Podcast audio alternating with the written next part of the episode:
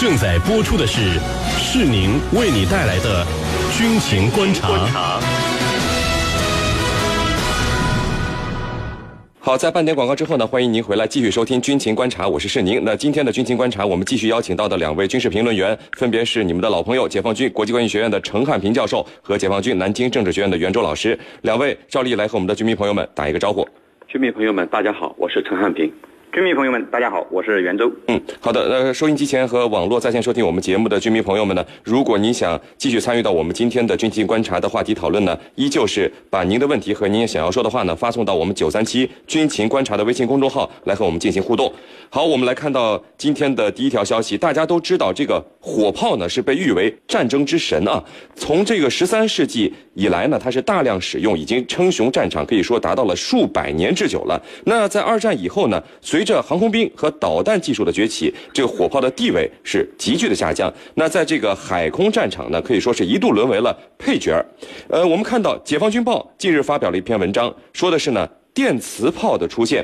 人类是否会重新回到大炮的时代呢？袁老师，呃，《解放军报》的这篇文章，我们看到，就是他首先就提出了，随着现代电磁发射技术的逐步成熟，电磁炮取代这个传统火炮已经成为大势所趋。那这篇文章里，我们看到，特别是从成本的角度来提供了这样的一组数据啊，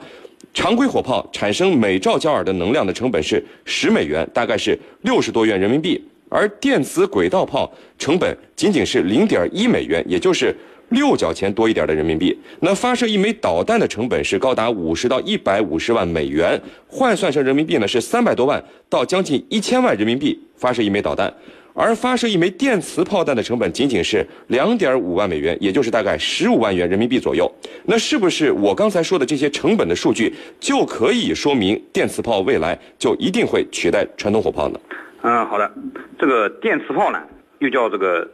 或者也叫这个电磁轨道炮，那么它主要是利用电磁力发射炮弹的一种新型武器系统。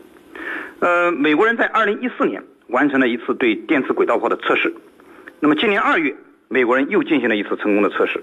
这就表明电磁轨道炮，人类啊已经开始突破它的技术瓶颈，呃，这个进入了可测试阶段。那么从美国的测试情况来看，电磁轨道炮的确有着火炮无可比拟的优势。首先来看是它的速度优势，那么美国人在二零一四年的测试的火炮的速度可以达到七倍的音速，呃，任何火炮呢，普通火炮是达到这个达不到这个速度的。第二呢，就是您所说的刚才所说的这个成本优势，一枚导弹一百五十万美元，而一枚电磁炮弹的成本才两点五万美元。那么此外呢，还有动能优势、射程优势和精度上的优势，这些普通火炮都无法做到。因此呢。只要技术上能够成熟，那么它必然会取代传统的火炮。是的。嗯，呃，那陈教授啊，一个新武器的出现或者是曝光啊，有时候经常会被赋予很多意义，比如说战略上或者精神上打压对手，或者让对手投入海量资金去盲目的来追赶我。其实绕了一圈，结果发现啊，原来我是上当了啊。那这个电磁炮，我们看到。最初在第二次世界大战的时候，法国、德国和日本都曾经去研究过这个电磁炮。那二战以后，反而是澳大利亚的国立大学首先建造了第一台这个电磁发射装置，把一个才三克重的塑料块加速到了每秒六千米的速度。那此后，美国才逐步赶上来，并且朝着。军事化的方向发展，那现在我们的军迷朋友经常可以看到的都是美国在这方面的技术领先啊，或者说开始逐步的趋于实用化了。那就这个电磁炮本身来说，您觉得是不是一种战略忽悠？这电磁炮对于我们解放军来说，未来的意义是不是就是取代传统火炮呢？嗯，呃，通过这个电磁炮的研发和它的这个推出，我们来看啊，呃，它进一步证明了在国际政治斗争的舞台啊。从来就是真真假假、虚虚实实。那么在这个过程当中，实现本方的国家利益最大化，让对方呢陷入一种啊无底洞般的这种呃武器的研发也好，或者其他也好，永远让他跟在后面。所以从这个过程来讲，从二战到现在啊，美国和前苏联一直没有这个率先推出这个电磁炮，而是澳大利亚推出。那么这个过程里头，我觉得就不排除。我刚才所说的这种真真假假、虚虚实实，也就是战略忽悠。但是从另外一个角度来讲，这里头肯定也经过了很多复杂的过程，比如说啊，这个呃，像这个西方国家不同的政府上台以后，他的军事战略，那么会对这个产生一些影响，那么导致呃最终呢被澳大利亚抢了先。那么这里头呢，我们还回到这个电磁炮的本身来说，它对我们来说又有哪些意义呢？我觉得有有这三个方面。首先呢，我们也有了电磁炮，这个本身就意味着我们也拥有这样的技术条件，也就是说，从此以后呢，也可能对我们。的这个对手，我们的潜在的对手产生一种威慑，哪怕是心理的威慑，这是最重要的意义。那么第二呢，就是未来从技术的角度来讲，在实际使用过程当中，它使我们呢电磁炮可以和传统的火炮结合起来使用，也就是说，它能够更加丰富我们的作战手段，使我们的这个呃炮有与炮有关的这种兵器呢多元化。丰富我们的实战。那么第三就是在经济方面来说，刚才袁老师也提到了，它在经济上更加实用，也就是说花小钱做大事。那么以更低的低廉的成本呢，能够来配备我们的电磁炮，这样呢就是对我们未来的这个。在和炮有关的这种武器研发方面呢，会节省大量的成本。我觉得这三个方面的意义呢是比较凸显的。主持人，呃，袁老师啊，我们现在更多的还是看到就美国人在电磁炮方面的进展，呃，他们自己相关报道也很多。其实我们解放军的陆军装备之中，我们看到，呃，我们的传统火炮的配置是要超过美军的。呃，这个解放军报这次专门提到了电磁炮的发展，您觉得他想要表述的意义是什么呢？嗯，好的。我觉得《解放军报》这次报道了这种电磁炮的发展呢，那么至少表明了这么一个信息，就是我军是高度关注世界军事科技的最新发展。那么军事科技落后这种教训呢，对我们每个中国人而言都有切肤之痛。因此，电磁炮技术的发展在我国也是受到了高度重视的。刚才陈教授已经跟大家讲了这个电磁炮的发展，电磁炮技术啊，它的意义在什么地方？从现在外媒的报道来看，实际上。我们国家呢，应该也有这方面的研究和测试。那么，比如说，二零一三年十一月份出版的《检视防务周刊》就报道说，根据美国的卫星图像显示，中国的包头的西北有一个装甲设备和火炮测试中心，那么出现了两门火炮，那么它的火炮的长度分别是二十六米和三十三点五米，而且呢，这两座火炮是被固定在混凝土基座上，呃。更重要的是，火炮的前方有一系列似乎靶标的这个物体。那么，根据这些猜测，外媒普遍认为这是中国在测试电磁轨道炮。这个由于电磁轨道炮啊，它的优势是十分明显的，而且我们对这个也有着清醒的认识，所以我认为，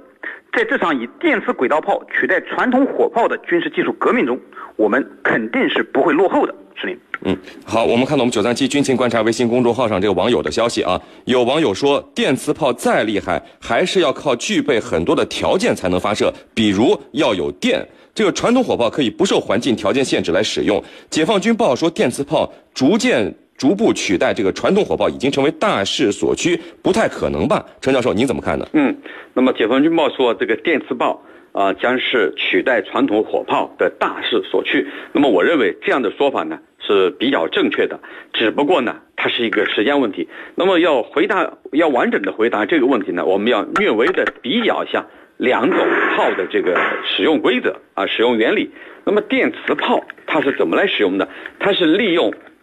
电磁系统当中的电磁场的作用力来抛射炮弹的。也就是说，电磁场。的作用力，这个里头离不开电。那么我们看传统大炮它是怎么来运用的？它是利用火药的燃气压力作为能源来抛射它弹丸。那么随着射程的增加，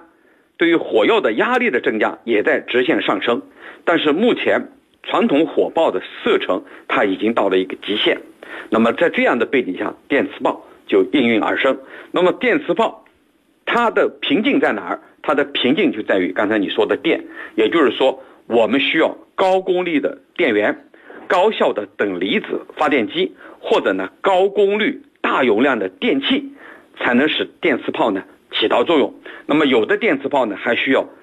低温超导技术或者更快的电子控制系统，才能保证呢它的运行。那么就是电的这个供给啊，就非常重要了。那么这些材料呢，它必须控制在电磁炮的几十分之一的这种体积和重量之中，才能使这种啊全部装配到地面火炮或者使用在坦克火炮当中。因此呢，这个技术难题和它的瓶颈还是非常复杂的。那么如果说要全全部的取代传统的火炮，它有一个漫长的过程，但是这是一个趋势。主持人。俄罗斯国防部长宣布，今年年底前将新组建三个师，以应对北约的攻货。一年不到，要组建三个师，在俄罗斯经济如此低迷的今天，这样的部队能有什么样的战斗力呢？人员和装备又能够配置全面吗？军情观察和您共同关注。好，各位收音机前和网络在线收听我们节目的军迷朋友们，今天我们军情观察呢邀请到的两位军事评论员依然是你们的老朋友，解放军国际关系学院的陈汉斌教授和解放军南京政治学院的袁周老师。如果你想继续参与到我们的话题讨论，依旧是通过添加九三七军情观察的微信公众号来和我们进行互动啊。好，我们来看到另外一条消息。俄罗斯国防部部长绍伊古近日说呢，俄罗斯今年年底前将会新建三个师来应对北约的东扩。那这个绍伊古呢是在这个俄罗斯国防部的会议上说呢，俄国防部正在采取一系列措施以对抗北约紧挨俄罗斯边界不断增强兵力的部署。那年底前呢，俄罗斯将在西部军区新建两个师，在南部军区新建一个师。那目前呢，新建部队的驻地正在进行设备安装。袁老师啊，嗯，其实今年一月份的时候，我们就看到了相关报道，就是俄罗斯国防部长绍伊古，他就曾经透露了，为了应对北约东扩，将会新建三个师，这是一月份，现在是五月份啊。我们都知道，你看新建每个师的编制呢，俄罗斯大概是一万人一个师，一年不到的时间组建成立三个师，这个速度是快还是慢？那新组建的三个师，从人员到装备，是不是全部都是新的呢？嗯，在一年不到的时间内组建三个师，这个速度应该说还是比较快的。那么新建部队呢？一般有三种方式，一种呢是从零开始，全新的人员和装备组建的部队；呃，第二种是整编，把不同的部队整合成新的部队；第三种是扩编，在原有的基础上扩充这个人员和装备啊，形成这个新的编制。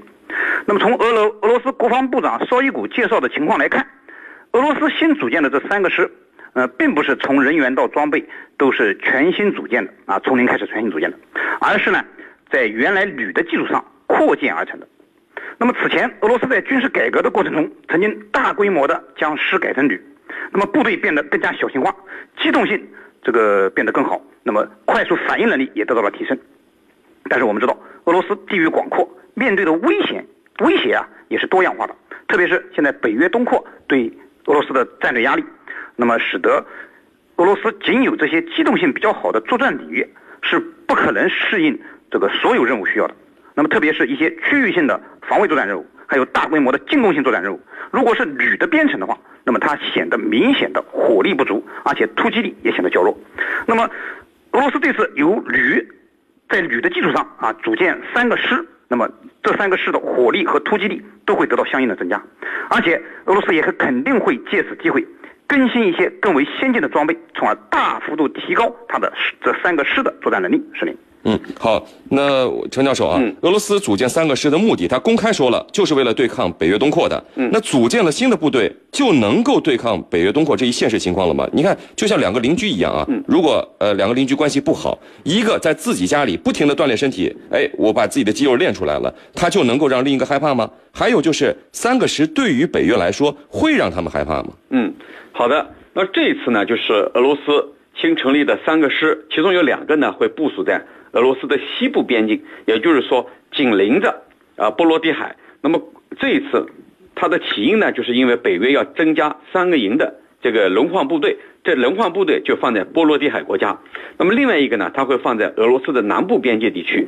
那么这三个师都是摩托化步兵师，呃，每个师呢有一万人左右。绍伊古这次就直接提出来，我就是应对你北约的威胁。那么这样的做法到底有没有用呢？其实甭管有没有用。这就是双方进行斗智斗勇的这样一个过程，也就是说，你部署几个营在我边境上，啊，离我不远的地方，那我肯定要在这个边境线上增加我的兵力，新成立一些师，那么就是说一种针锋相对的做法。虽然说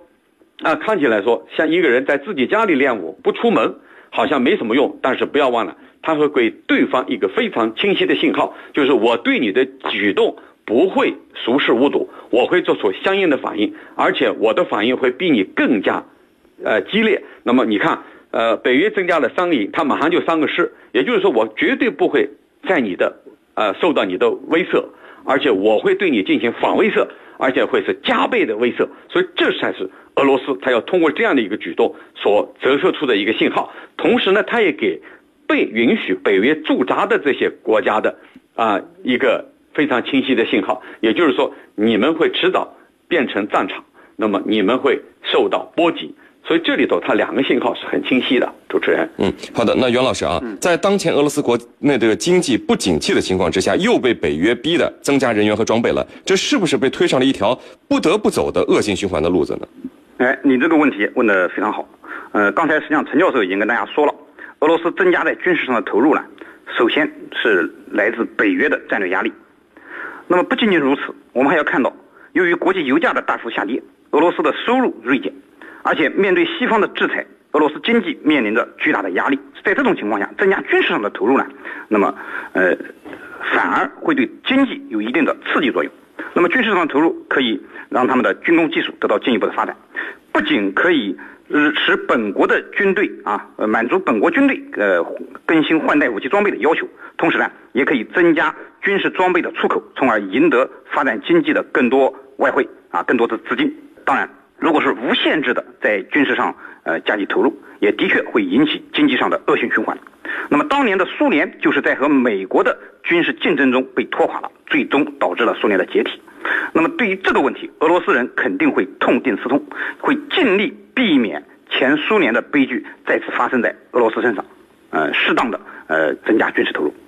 嗯，好，我们继续看到我们九三七军情观察微信公众号，呃，有网友的消息是这么说的：说九十年代以来，美军和俄罗斯都进行了各种军事改革，俄罗斯谢尔久科夫改革把四十万人的俄陆军压缩到了二十七万，目标是二十五万，而经过最近几年，俄陆军。再次扩军了，已经扩充到了三十五万人，而且把过去的旅又改回来，改成了师。这是不是说明俄罗斯之前的军事改革是失败的呢？还是其他什么原因？陈教授，请您来回答一下。嗯，首先我们要肯定，改革肯定有成功，也会有失败。那么怎么样去衡量它是成功还是失败的呢？那么这个调整到底算不算失败？我认为它不是失败。为什么？因为它是根据国际局势。根据俄罗斯所面临的威胁、所面对的危险而做出的一种必要的调整，是审时度势以后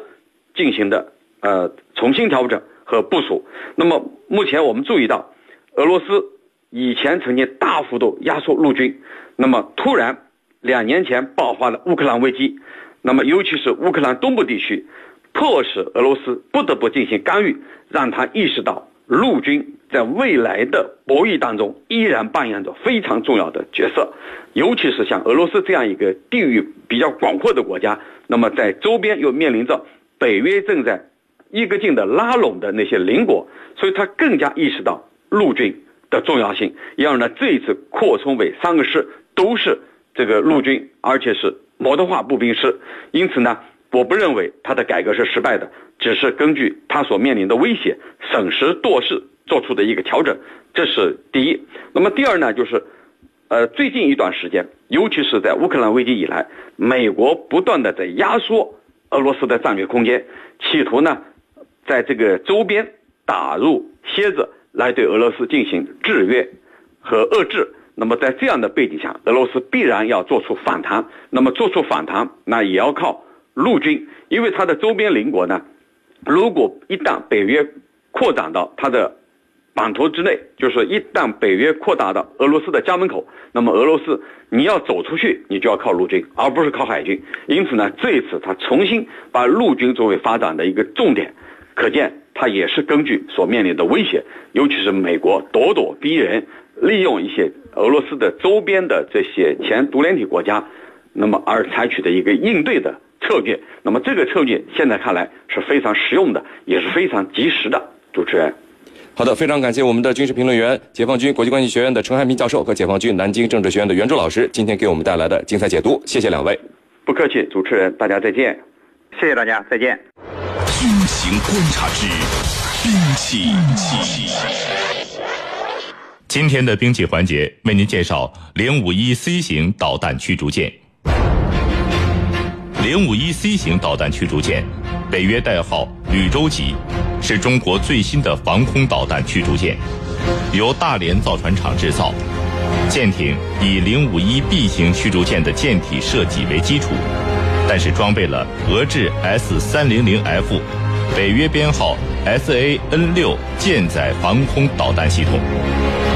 该级的第一艘幺幺五沈阳号于二零零四年下水，并于二零零五年后期完成了系统安装。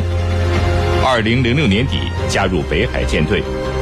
第二艘幺幺六石家庄号